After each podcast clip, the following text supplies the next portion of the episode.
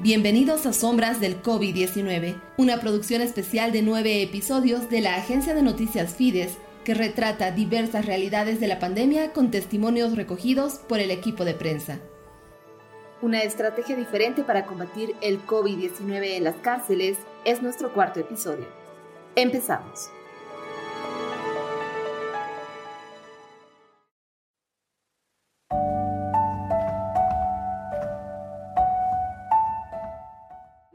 Perdido sus, vidas aquí por, medicamentos, no hubo a tiempo, entonces a veces, eh, como se llama, también los médicos no alcanzan, no hay tiempo, no, no tienen tiempo, se van, entonces ese es el problema, que aquí no hay medicamentos. Cada uno con sus recursos se compra los medicamentos, con su plata cada uno se compra. Desde la cárcel de San Pedro en la ciudad de La Paz habla un privado de libertad que cumple las funciones de encargado de sanidad en ese penal. Para cuidar la identidad, los testimonios recogidos de los privados de libertad en este episodio serán manejados de manera anónima. Los problemas de los internos en las cárceles del país siempre fueron secundarios para los gobiernos, y eso se puede constatar al revisar los ínfimos presupuestos que se designan cada año. 8 bolivianos para la alimentación diaria por interno y unos 71 bolivianos para la salud de los cuales 16.50 se destina a los medicamentos. Régimen penitenciario adicionó un presupuesto de 200.000 bolivianos para afrontar la pandemia en la presente gestión, unos 11 bolivianos por interno.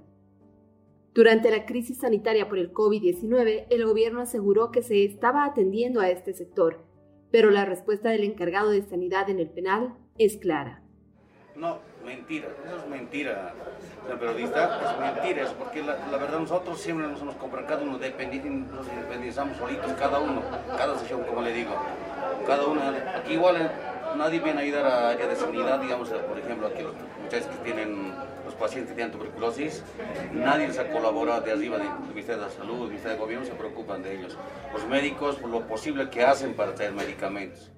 Si bien una estrategia sanitaria coordinada con varias instituciones estatales y la penitenciaría, junto a la dirigencia de los privados de libertad, permitió reducir drásticamente la cantidad de internos afectados por el COVID-19 en la segunda y tercera ola, el riesgo sigue latente por el insuficiente presupuesto para insumos de bioseguridad y medicamentos que los reclusos reclaman. Queda la tristeza de lo sucedido en la primera ola, cuando el luto llegó al penal con 51 decesos.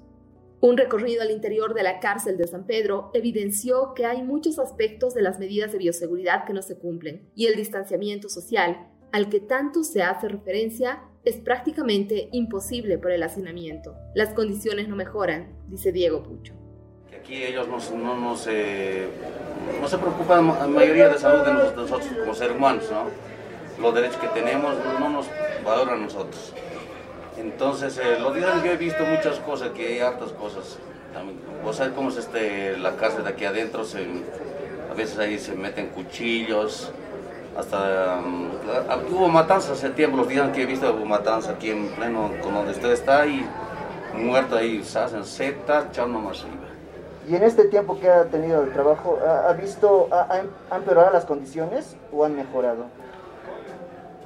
Sanitarias, condiciones sanitarias. Seguimos casi lo mismo, no nada mejorado.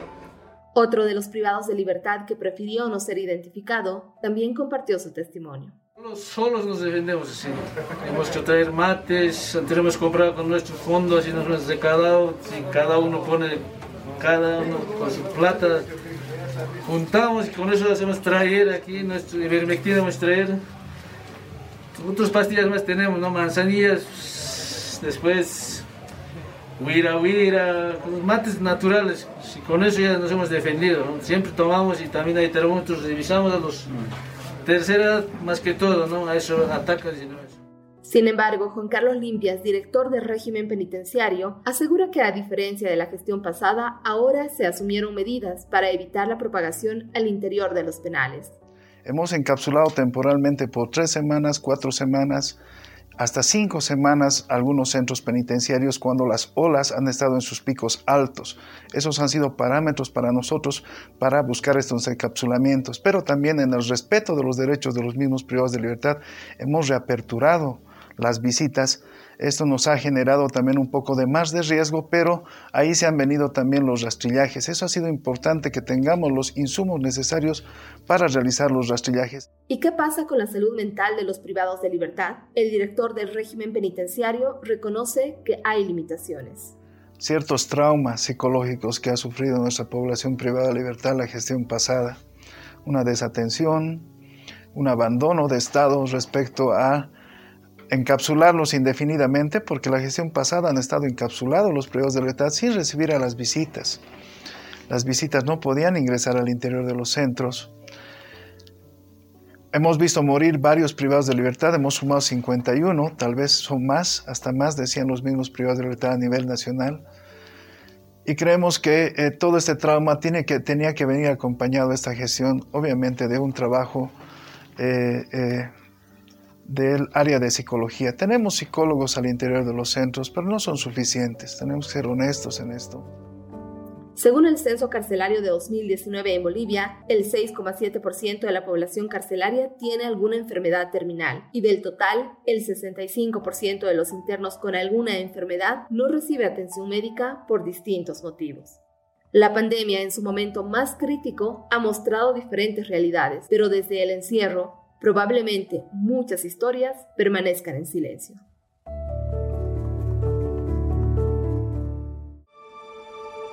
Sombras del COVID-19 es una producción de la agencia de noticias Fides con el apoyo de Internews, Consejo de Redacción, Chicas Superpoderosas y Fundamedios.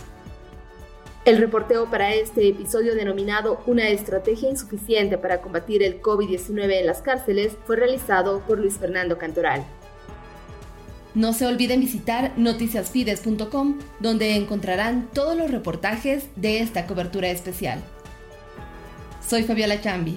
Gracias por escucharnos y hasta la próxima.